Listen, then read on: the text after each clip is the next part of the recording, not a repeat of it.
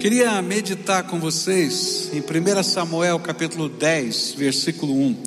E depois a gente vai, na medida que formos caminhando no estudo, lendo os outros textos que fazem parte dessa meditação. Então, se você está com a sua Bíblia aí, com o seu aplicativo da Bíblia, não sei, 1 Samuel capítulo 10, versículo 1. A palavra do Senhor vai dizer para a gente assim: Samuel pegou um vaso de azeite e o derramou sobre a cabeça de Saul.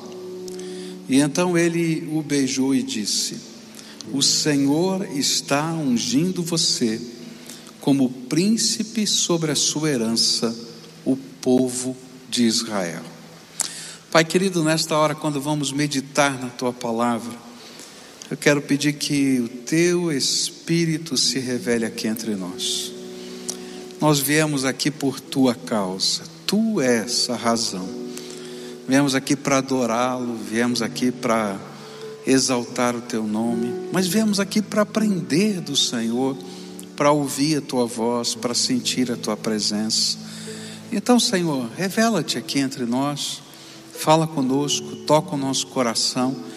É aquilo que oramos no precioso nome de Jesus. Amém e amém. Semana passada eu falei no culto da noite sobre o que o Senhor espera da sua igreja nesses tempos em que as trombetas estão tocando. É, foi uma série de mensagens no livro do Apocalipse, e nessa série de mensagens eu falei sobre o selo, sobre as trombetas e como essas coisas tinham a ver com o momento que a gente está vivendo. E o tema da semana passada foi que, que a gente faz enquanto as trombetas estão tocando? Então a profecia ela foi revelada para trazer ânimo ao coração dos servos de Deus, mas também para trazer desafios a esses servos. E então nós vimos ali no capítulo 11 do Apocalipse alguns desses desafios. E ali eu pude falar sobre a acomodação da igreja em servir, discipular e liderar porque foi para isso e para esse tempo que o Senhor estava nos chamando e tem nos chamado. E houve um resultado surpreendente, eu tenho que louvar a Deus por isso, porque foi uma mensagem num culto, e na, naquela noite, mais de 400 pessoas pegaram o seu celular, aqui na igreja, em outros lugares, e se inscreveram em algum programa de serviço da igreja. Louvado seja o nome do Senhor, não é? Não é tremendo isso?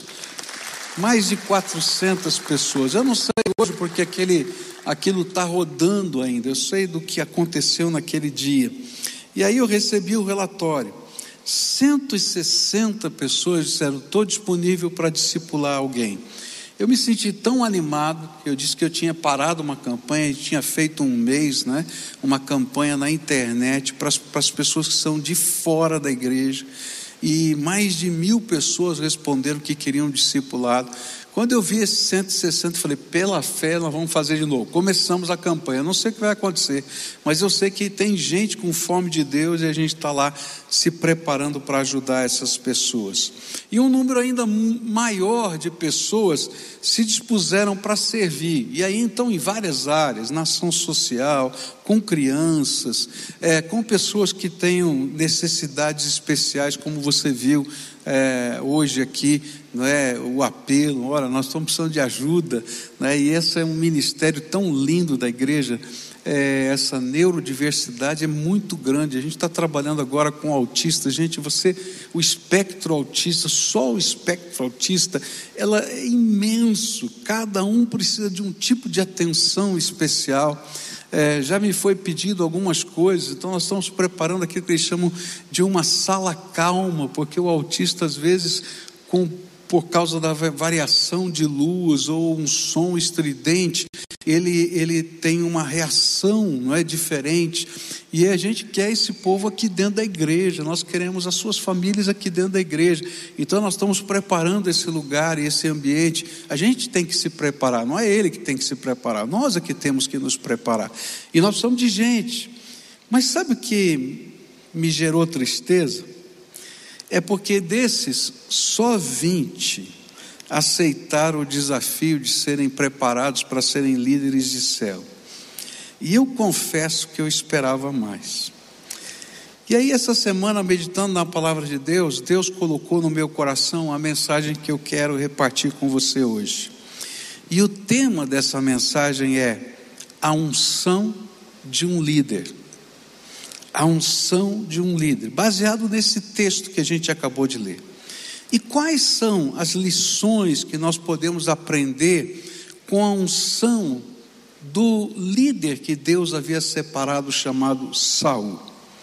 A primeira lição que eu aprendo nesse versículo que a gente leu é que a unção, que era esse derramar do azeite sobre a cabeça, era um símbolo do derramamento do Espírito Santo. A unção era isso, né? Samuel pegou um chifre com azeite de oliva, amassado com algumas ervas que, que viravam um perfume e que a receita desse perfume está lá no Velho Testamento, como é que tinha que ser preparado, e ele derrama sobre a cabeça de Saul e dizendo: Olha, o Senhor te escolheu, te ungiu para isso. E esse, esse derramar desse óleo representava essa unção do Espírito, esse derramar do Espírito. E era um privilégio no Antigo Testamento dado somente ao sacerdote, ao profeta e ao rei. E no caso de Saul, o Senhor estava escolhendo Saul para ser o líder do seu povo, a quem ele chama, o povo a quem ele chama de sua herança entre os homens. Mas o interessante é que Samuel não usou aqui a palavra rei na língua hebraica. A palavra rei na língua hebraica é Melech, né? e ele vai usar uma outra palavra que não é rei. E a palavra usada aqui tem como elemento principal a ideia de líder sagrado ou líder consagrado. Essa é a ideia dessa palavra que foi usada aqui. E a primeira coisa que aprendemos aqui é que a unção de Deus é uma capacidade do Espírito Santo para cumprirmos a missão de liderar o seu povo. E por isso ele recebeu aquela unção. Só que nós estamos hoje no Novo Testamento, e eu quero dizer uma coisa maravilhosa para você. No dia em que você recebeu Jesus Cristo como Senhor e Salvador da sua vida, Deus fez um milagre. Ele abriu as janelas dos céus e derramou sobre você o Espírito Santo dele. E você foi selado pelo Santo Espírito da promessa de Deus. E pelo menos um dom do Espírito ele derramou sobre a tua vida. É isso que a Bíblia vai ensinar. E quando nós recebemos o Espírito Santo, não foi apenas para a gente ser um depósito da graça, mas para que através dos dons que Ele tem nos dado, através da unção que Ele tem derramado, nós pudéssemos ser como Saul, um líder consagrado ou um líder sagrado, que pudesse de alguma maneira conduzir o povo de Deus na direção da sua vontade. E o interessante é que na dinâmica ou na economia do reino de Deus, alguns serão líderes de milhares de pessoas, outros serão líderes de centenas de pessoas, outros serão líderes de dezenas de pessoas, outros serão, como o discipulador, o líder de uma só pessoa. Mas aquilo que a Bíblia vai ensinar para a gente é que nós não podemos enterrar a unção que recebemos do Senhor. Por isso eu vim aqui hoje para convocar você a servir, guiando pessoas a um relacionamento mais profundo com o Senhor, pois este foi o propósito da unção que Deus já lhe deu. E quanto mais você se comprometer com o propósito da unção, mais graça o Senhor vai dar sobre a sua vida. É assim que funciona. E eu quero dizer para você que se pela que pela graça de Deus nós vamos dobrar o número de células aqui até o final do ano. Agora a gente não vai dobrar o número de células enquanto Deus não levantar alguns líderes que estão tremendamente acomodados. E eu estou falando é com você, porque Deus vai te colocar para liderar alguém, porque Ele já te ungiu. Mas eu tenho uma boa notícia para você, e esse é o tema do que eu quero estar estudando com você nessa manhã. É que quando a gente se dispõe a ouvir o chamado de Deus, e quando a gente se dispõe a usar a unção que Ele colocou sobre a nossa vida, para o propósito que Ele tem, Deus vai realizar sinais em nós e através de nós. E é isso que a Bíblia vai ensinar para a gente. Lá no capítulo 10, versículos de 1 a 6, a gente vai encontrar o profeta Samuel profetizando sobre Saul vários sinais que aconteceriam durante esse processo em que ele estava sendo preparado para ser líder de Israel. E a palavra de Deus vai dizer: Samuel pegou então um vaso de azeite, versículos de 1 a 6, e o derramou sobre a cabeça de Saul, e então ele o beijou e disse: O Senhor está ungindo você como príncipe sobre a sua herança, o povo de Israel. Hoje, quando você se afastar de mim, encontrará dois homens junto ao túmulo de Raquel, no território de Benjamim e Zelza. Eles lhe dirão: Já foram achadas as jumentas que você foi procurar. Eis que agora o seu pai já não pensa no caso delas e está aflito por causa de vocês, dizendo: Que posso fazer por meu filho? E ao seguir adiante, você chegará ao carvalho de Tabor, e ali virão ao seu encontro três homens que vão subindo a Deus em Betel. Um estará levando três cabritos, outro três pães e outro um odre de vinho. E eles irão saudar você e lhe darão dois pães que você deve aceitar. E então você seguirá para Gebiá Elohim onde está a guarnição dos filisteus. E ao entrar na cidade, você encontrará um grupo de profetas que descem do lugar alto.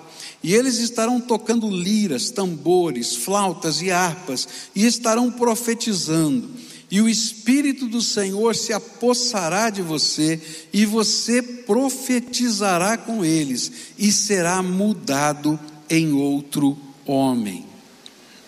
A segunda lição, se a primeira lição é que nós já recebemos a unção para ser um líder sagrado, a segunda lição desse texto é que a unção de Deus vem acompanhada de sinais diversos para que nós possamos cumprir a missão que está atrelada a essa unção.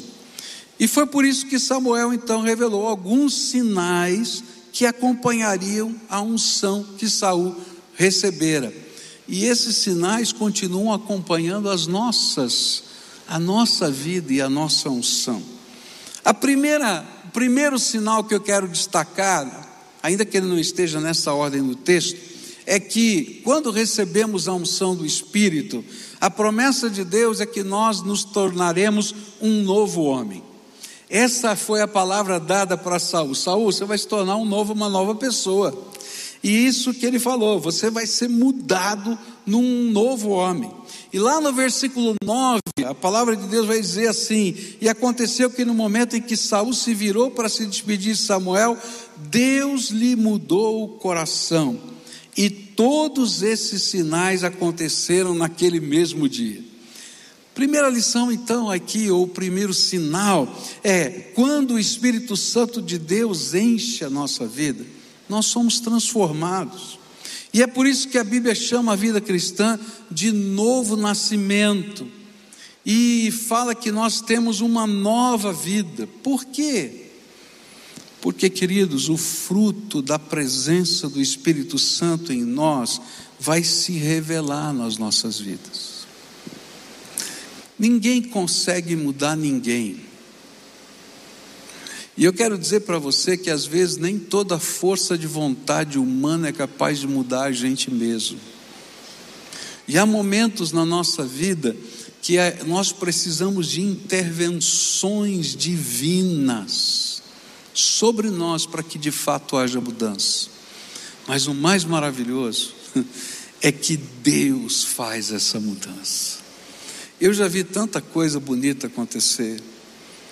Eu já vi tantas histórias lindas. Você talvez seja uma história linda de transformação no poder do Senhor. Mas eu me lembro de pessoas que ouviram a palavra de Deus e que de modo instantâneo foram transformadas, outras que levaram tempo nessa obra de transformação, mas o mesmo Espírito estava operando. Eu me lembro de uma ocasião no interior de São Paulo, eu ainda adolescente, estava pregando numa casa. Quando o dono da casa chegou bêbado, eu percebi um movimento naquela casa, todo mundo preocupado, angustiado. Então foram pela porta do fundo, pegaram o pai, que estava bêbado, completamente bêbado, e trancaram o pai no quarto para ele não dar vexame. E lá no quarto, bêbado, ele ouviu a palavra de Deus. E lá no quarto, bêbado, ele recebeu Jesus como Senhor e Salvador da sua vida. E lembra, a palavra de Deus diz que quando isso acontece, o Espírito Santo de Deus é derramado sobre a nossa vida. E se o Espírito de Deus vem, ele transforma a nossa vida. No dia seguinte, ele voltou cedo para casa. E a mulher dele disse assim: Não passou no bar hoje, não? Ele falou: Não. Ontem eu vi aquele moço falando lá, eu estava bêbado lá no quarto, e eu recebi Jesus como Senhor. E de hoje em diante eu não bebo mais. Daquele momento em diante eu decidi que Jesus vai me ajudar, eu não vou beber mais. E a mulher olhou para a filha e disse: Hum, já vi esse negócio. E passou o segundo dia, o terceiro, o quarto. Anos depois eu me encontrei em São Paulo, na cidade de São Paulo, onde eu pastoreava. Ele e toda a família haviam se mudado. E toda a família disse: daquele dia, daquele dia em diante, nunca mais papai colocou uma gota de álcool na boca. Por quê? Porque o Espírito de Deus transforma a nossa vida. É assim que funciona. Esse é um sinal da presença de Deus, as transformações que vão acontecendo. E as transformações vão acontecendo porque o fruto do Espírito se revela. O Espírito que Deus que está em nós revela a presença dele através de frutos. Por isso, quanto mais perto do Senhor e do propósito que ele tem para as nossas vidas, nós vamos perceber mais e mais desse fruto do Espírito em nós. E a vida cristã vai ser uma entrega, em que cada dia damos um passo a mais na direção do propósito da vontade de Deus, e a cada passo Ele nos transforma e capacita a sermos os agentes ou líderes do seu projeto aqui na terra. Segundo sinal que Deus deu a Saul e dá a nós, são experiências profundas no poder de Deus. E diz assim a Bíblia, verso 6: E o Espírito do Senhor se apossará de você, e você profetizará com eles, e será mudado em outro homem. Verso 10: E quando eles chegaram a Gibeá, eis que um grupo de profetas saiu ao encontro deles, e o Espírito de Deus se apossou de Saul, e ele profetizou no meio deles. O segundo sinal que este texto nos revela é que nós vamos passar a ter experiências profundas com as manifestações poderosas da graça de Deus. Saul fora à procura de um profeta, ele tinha um problema. Ele tinha perdido, ou a família dele tinha perdido jumentas. E o pai dele quis, tinha dito para ele assim: Olha, vai procurar jumentas perdidas. E ele rodou uma grande área e não achou as jumentas. E então ele disse assim: Vou procurar o profeta, quem sabe o profeta possa dizer onde as jumentas estão. Mas o interessante é que Deus não queria apenas que eles conhecessem as coisas deles, dele através de profetas. Deus queria fazer de Saul um profeta. E se ele foi procurar o profeta, agora Deus estava dizendo: Eu quero te encher com o meu espírito para você ser uma bênção e você ter experiências profundas comigo. Eu vejo às vezes muita gente buscando viver o sobrenatural de Deus, mas ainda não compreendeu que o poder do Senhor se derrama sobre aqueles que se alinham à missão. Se você deseja experimentar mais do poder de Deus, então se aventure na missão. Deixe o Senhor o conduzir na liderança da sua herança. Deus fez promessa para a tribo de Levi, que apesar de não ter recebido uma herança em terras, lembra que eu falei agora há pouco? Ele mesmo seria a herança do seu povo. E é isso que a Bíblia está falando, gente. Quando nós entendemos o chamado de Deus, o propósito de Deus e nos colocamos na mão do Senhor, experiências profundas vão acontecer milagres de Deus vão acontecer, não porque você seja poderoso, mas porque esse Deus da missão derrama graça. E eu poderia contar aqui para você inúmeras situações em que a graça de Deus se revelou. Eu me lembro quando era criança, estava na escola e tinha descoberto, não é? Que Deus falava, que Deus fazia coisas extraordinárias, e então eu não podia me calar, eu tinha que falar disso para alguém, e eu fiquei pensando: como é que eu vou fazer isso? Eu não sei fazer isso. Eu falei: já sei, vou levar minha Bíblia para a escola, colocar em cima da carteira, alguém vai me perguntar que negócio é esse, e quando me perguntar, eu vou dar o meu testemunho. Não deu outra. Eu botei minha Bíblia em cima da carteira, todo mundo perguntava: o que, que é isso? Eu dizia: ah, eu vou contar para você, e contava o meu testemunho.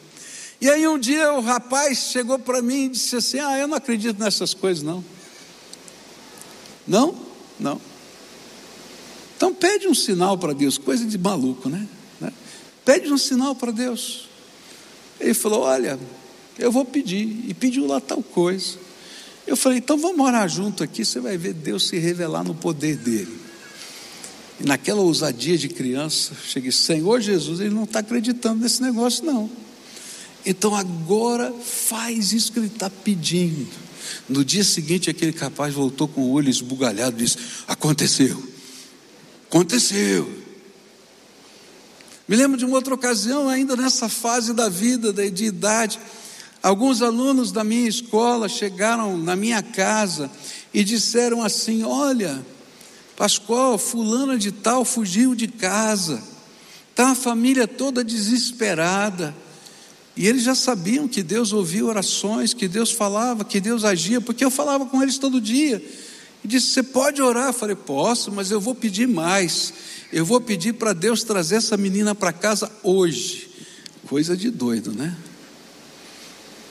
Mas assim, cheio de fé, cheio de, de certeza no coração, eu, eu orei com aquelas moças amigas dela e disse assim: Senhor Jesus, eu não sei onde essa moça está, mas eu quero te pedir uma coisa que onde quer que ela esteja, o Senhor tire a paz dela, que dê uma angústia tão grande, tão grande, que ela diga assim: Eu preciso voltar para casa, eu preciso voltar para casa. E naquele dia eu tinha que pregar num culto, era de tarde, e eu cheguei de tarde naquele culto, falei para as senhoras que estavam lá, gente, eu fiz um negócio doido. Eu falei para Jesus, tirar a paz dessa moça, trazer ela para casa me ajudem a orar. E as senhoras que estavam lá naquele culto oraram comigo. No dia seguinte, volta aquele grupo de meninas lá na minha casa. Pascoal, você não sabe o que aconteceu. O que aconteceu? Ela disse: a menina voltou para casa de noite. É. Você lembra que era tantas horas da tarde que a gente orou? lembro. Pois é, ela disse que naquela exata hora bateu uma angústia, uma angústia no coração dela que ela pegou o primeiro ônibus e voltou para casa. Sabe, quando a gente aceita a unção de Deus, para seguir o propósito de Deus na nossa vida, a gente vai entrar na dimensão de coisas extraordinárias de Deus acontecendo, não porque haja poder em nós, queridos, porque o poder não está em nós, mas está naquele que nos chamou e nos ungiu, o Deus Todo-Poderoso. Sabe que vai vir uma grande ousadia, uma certeza de fé, e é disso que Deus está falando aqui. O Senhor revela, o Senhor age. Terceiro sinal que Deus vai fazer e continua fazendo, está nos versículos 10, na segunda parte do verso 2, capítulo 10, segunda parte do verso 2, e no capítulo 9, versículo 20, onde diz assim: Já foram achadas as jumentas que você foi procurar e eis que agora o seu pai já não pensa no caso delas, e está aflito por causa de vocês, dizendo: Que posso fazer por meu filho? Verso 20 do capítulo 9: Quanto às jumentas que se perderam há três dias, não se preocupe com elas, porque já foram encontradas. E o próximo sinal que Deus deu ao seu ungido era que ele cuidaria do que o preocuparia, do que o preocupava. A missão que Saul tinha recebido de Quis, o seu pai, era buscar jumentas que tinham se perdido. E muito provavelmente aos olhos de Saul a missão não fora cumprida. Ele não achou jumentas. Mas aos olhos de Deus já estava cumprida. Por quê? Porque a promessa de Deus aos seus ungidos é que enquanto cumprimos a Sua vontade, Ele cuida das nossas ansiedades. Está entendendo? Enquanto, enquanto cumprimos a Sua vontade, Ele cuida das nossas ansiedades. Não é isso que está lá em 1 Pedro 5, 7? Lancem sobre ele todas as suas ansiedades, porque ele cuida de vocês. Aqui é uma lição para aqueles ungidos que aceitam o chamado de servir. Ele cuida do que preocupa você. Ele cuida da sua família.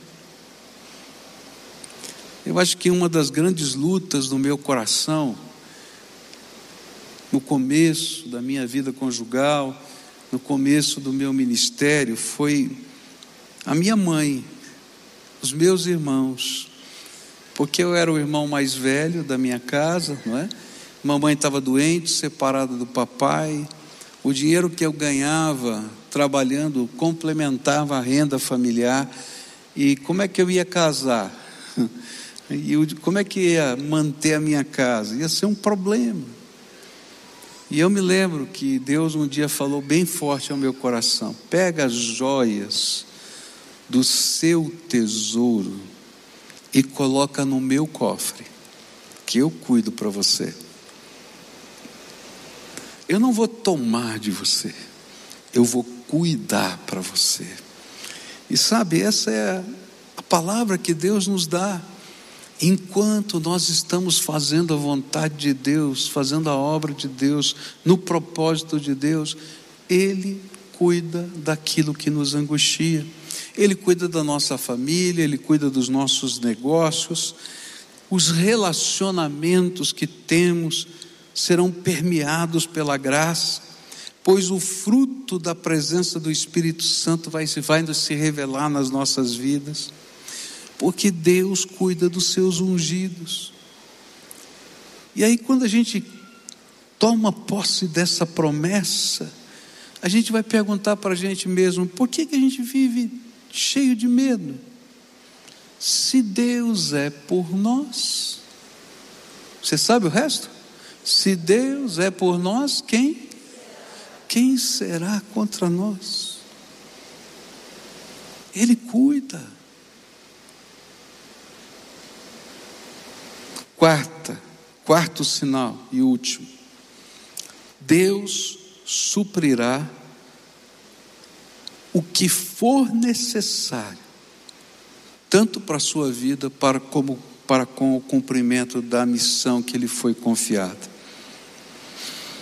O texto diz assim na palavra de Deus, versículos 3 e 4: Ao seguir adiante, você chegará ao carvalho de Tabor e ali virão ao seu encontro três homens que vão subindo a Deus em Betel. Um estará levando três cabritos, outro três pães, e outro um odre de vinho. E eles irão saudar você e lhe darão dois pães que você deve aceitar. Eu acho que esse texto não fica muito claro se a gente não lê o contexto. Por que, que era tão importante Saul receber esses dois pães? E a resposta se encontra no capítulo 9, versículo 7, na primeira parte, onde diz assim: E então Saul disse ao servo: Mas se formos para lá, o que levaremos para aquele homem?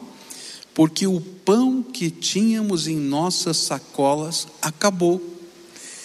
Sabe, o que a Bíblia está dizendo é que nessa jornada que Saul estava fazendo para procurar as jumentas, tinha acabado o suprimento. E naquele tempo, gente, não é que nem hoje que você está na estrada, você para né, numa, num, num posto de gasolina, vai almoçar. Não, você tinha que levar no seu alfoge, na sua sacola, não é? O que você ia comer durante aquele lugar, durante aquela viagem. E aquele, aquela provisão já tinha acabado. E então o Senhor vai dizer para Saul: Saul, não fica preocupado, não, porque para você voltar para casa, eu já providenciei o pão que você precisa. O alimento para a viagem já está aqui. E ainda que o seu caminho ainda seja longo, Está aqui o suprimento. E o que a gente aprende com isso é que quando o ungido de Deus está cumprindo o propósito do seu Senhor, Deus mesmo supre o que for necessário, tanto para a vida quanto para o próprio ministério. Ah, eu tenho tantas experiências que eu poderia contar para você de milagres, tanto na minha vida pessoal, quanto no ministério. No começo, eu queria dizer, eu quero dizer para você que eu era uma pessoa tremendamente preocupada em não conseguir recursos para aquilo que era necessário, ou para minha casa, ou até para os projetos de Deus. Eu me lembro que quando comprei o meu primeiro apartamento eu tinha que fazer um financiamento, e era um financiamento de longo prazo, eu relutei tanto, mas tanto, porque eu dizia: eu não posso fazer isso, como é que vai ser? Não sei o que vai acontecer, de que jeito vai ser. E Deus teve que quebrar o meu medo. Deus usou três colegas que compraram o mesmo apartamento no mesmo prédio para dizer assim: cara, presta atenção, Deus está abrindo a porta para nós e você está junto. Mas hoje eu aprendi essa lição. Quando Deus fala para mim, vai e faz, eu nunca esperei ter dinheiro para começar. Eu começo, porque se Ele mandou, o problema é dele. E queridos, vocês são testemunhas de tudo quanto Deus já tem feito aqui entre nós. Mas Samuel profetiza mais. E ele diz: E para quem está reservado tudo que é precioso em Israel? Verso 20b. Será que não é para você e para toda a casa de seu pai? Ele diz assim: não é só os dois pães, não. Deus reservou tudo que é necessário, porque Ele é dono da sua vida e da obra que Ele colocou nas suas mãos. E por isso Paulo vai nos ensinar lá em Efésios 3, 20 e 21. Ora, aquele que é poderoso para fazer infinitamente mais do que tudo que pedimos ou pensamos, conforme o seu poder que opera em nós, a Ele seja a glória na igreja e em Cristo Jesus, por todas as gerações, para todos sempre. Amém. O ungido do Senhor aprende a viver na dimensão do infinitamente mais. Se eu não falar isso, eu vou apanhar em casa. Ou na versão que a minha esposa ama, mais abundantemente além. Ela não gosta dessa versão, ela gosta dessa, mais abundantemente além. E essa dimensão não é meramente material. O ungido do Senhor aprende a viver pela fé e a experimentar o infinitamente mais de Deus em todas as áreas da vida. Porque o que a Bíblia está dizendo é que se você está na, na vontade de Deus, cheio do Espírito Santo de Deus, você é um abençoado de Deus. Quando nós olhamos para o final da história de Saul, nós vamos aprender que um ungido pode ser desqualificado pelo Senhor, se ele não cumprir a vontade e o propósito de Deus. Mas enquanto ele estiver na unção de Deus e num compromisso inalienável com o propósito de Deus e a vontade de Deus na sua vida, ele continua sendo um abençoado de Deus.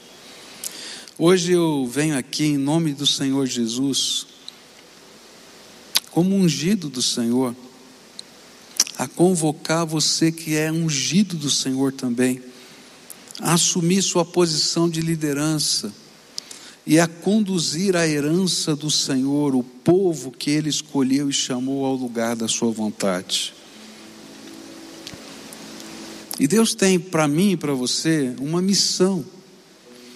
E se você se dispuser a se colocar nessa missão, Deus vai revelar sinais poderosos sobre a sua vida. O fruto do Espírito em você vai fazer de você uma nova pessoa. Ele vai abrir as janelas dos céus para que você viva com o Senhor as experiências profundas do seu poder. Ele vai cuidar de cada uma das suas ansiedades. E Ele suprirá cada uma das suas necessidades, tanto pessoais quanto do ministério. E você vai viver na dimensão de uma graça que revela infinitamente mais de Deus na sua vida. E a minha pergunta é: o que está impedindo você? Agora toma cuidado porque quando a gente luta com Deus, Deus se ira conosco. Deus irou-se com Moisés quando chamou para liderar o seu povo. E ele disse que não queria ir. E Deus se irou porque a verdadeira razão não é porque falta poder, unção, suprimento, sabedoria, porque Ele está dizendo que vai dar. é que a razão que impedia Moisés de atender à convocação do Senhor era uma tremenda má vontade. E você? Eu vim aqui hoje dizer para você e para toda a igreja que está presente aqui, que está assistindo online, que vai assistir depois, Deus está chamando pessoas para discipularem pessoas. Tem gente com fome de Deus, gente. Você põe lá uma publicidade na internet e diz assim: Ó, oh, você quer ouvir sobre Jesus? Você quer aprender? Você quer ser discipulado? Mil pessoas vêm assim, em um 30 dias, para dizer: Pode me falar alguma coisa a respeito de Jesus? Nós estamos vivendo um tempo diferente, gente.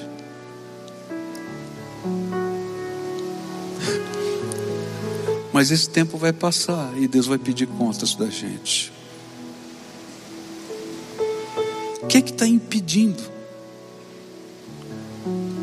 Nós estamos precisando de líderes de céu. A minha oração é que Deus levante pelo menos 500 pessoas que estejam dispostas a servir, para serem facilitadoras das reuniões de pequenos grupos. O que, é que um líder de célula faz? Ele facilita. Ele diz: Fulano, você pode ajudar a gente no quebra-gelo? E ele vai lá, alguém vai fazer isso. Beltrano, você pode ajudar a gente no momento de oração? Ele é um facilitador. Mas o inimigo não quer que a gente tenha facilitadores para o crescimento de outras pessoas. Então ele coloca tanto medo no coração da gente. Eu vim aqui hoje pedir, Senhor, me dê os 500 homens 500 mulheres. Eu me lembro de uma oração de Wesley. Ele fez a seguinte oração: Senhor, dá-me 100 homens, cheios do Espírito Santo, cheios da tua graça, com disposição para servir. Porque se o Senhor me der cem homens assim, eu vou virar esse mundo de ponta cabeça. Jesus teve só doze e ele virou o mundo de ponta cabeça. E eu estou aqui para dizer: Deus está chamando você. Nós precisamos de voluntários, gente, gente boa, gente que queira servir. As crianças estão voltando, queridos, para a igreja. Nós temos que recebê-las, porque elas já passaram dois anos longe da casa de Deus e o inimigo vai fazer de tudo para que a casa de Deus não seja o lugar mais agradável na vida delas. Nós precisamos de gente aqui. Nós precisamos de gente na comunicação. Milhões de pessoas assistem o que a gente produz aqui.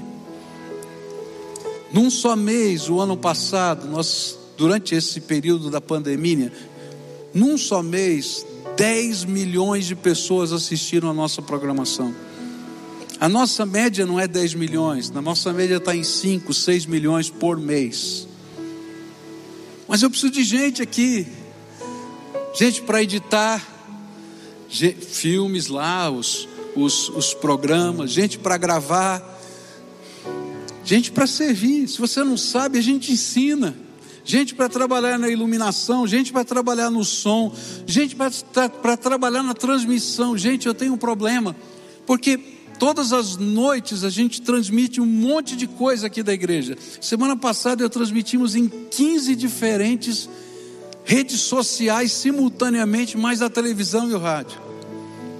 Mas eu preciso ter alguém ali ajudando, que a gente não faz isso automaticamente, tem que ter pessoas. A gente precisa de gente para nos ajudar na biblioteca virtual que nós estamos construindo, na introdução dos cultos, no estacionamento, na ação social. Gente, Deus está abrindo portas na ação social, nós precisamos de gente. Aquilo que foi dito não falou que é feito nos campos. Cada dia da semana está o caminhão da igreja trazendo do SEAS alimentos perecíveis na porta de cada um dos campos da nossa igreja. São toneladas por dia que são distribuídas. Mas eu preciso de gente. Gente boa, que queira servir. Líderes, príncipes de Deus, ungidos nessa terra. O Senhor está me convocando e convocando você. Se você faz parte desse exército que Deus está levantando, então você vai pegar o seu telefone, bota lá o, o não é esse não, bota o outro. Eu quero o outro. Esse povo tá, tá devagar lá, né? Ah, tá lá, qual é? Barra servir. pibcuritiba.org.br barra servir. Pega o teu telefone e vai lá. Quero ser líder de célula. Quero trabalhar em tal área, tal área. Está na hora de levantar o povo de Deus. Nós ficamos dois anos dentro, dentro de casa trancado. Agora está na hora de fazer a obra de Deus. E Deus está levantando os seus trabalhadores para essa obra. Eu estou orando a Deus, porque Deus, a Bíblia diz que a gente pede ao Senhor da Seara que mande trabalhadores. Então eu estou orando. Deus vai tirar o teu sono, em nome de Jesus. Ah, e a hora que você tiver com insônia, você vai dizer: por que, que eu estou com insônia? Lembra da palavra do seu pastor: o Senhor está tirando o teu sono. Levanta, desperta, porque é tempo de servir e fazer a obra de Deus. Vamos orar juntos, queridos. Fica de pé, nós vamos encerrar esse culto. Já ultrapassei, estourei tudo aqui hoje, não é? E a gente vai orar juntos aqui. Não esquece, hein? Hoje, hein? Pega lá o teu celular se dispõe, tá bom? Pai querido, é o Senhor que unge, é o Senhor quem abençoa, mas é o Senhor quem chama. O que eu posso fazer, Senhor, é anunciar isso. Mas a decisão e o convencimento provém do Senhor. Então nessa hora eu quero te pedir em nome de Jesus, manifesta o teu poder no meio da tua igreja. Que o teu espírito paire sobre cada servo teu, em qualquer lugar, e comece a despertar, e despertar, e despertar, e despertar. Desperta a tua igreja, Senhor, desperta a tua igreja, desperta, porque esse é um tempo tão especial que o Senhor está nos dando para fazer diferença nessa terra. Então, Senhor, abençoa o teu povo, é aquilo que eu oro em nome de Jesus. Amém e amém.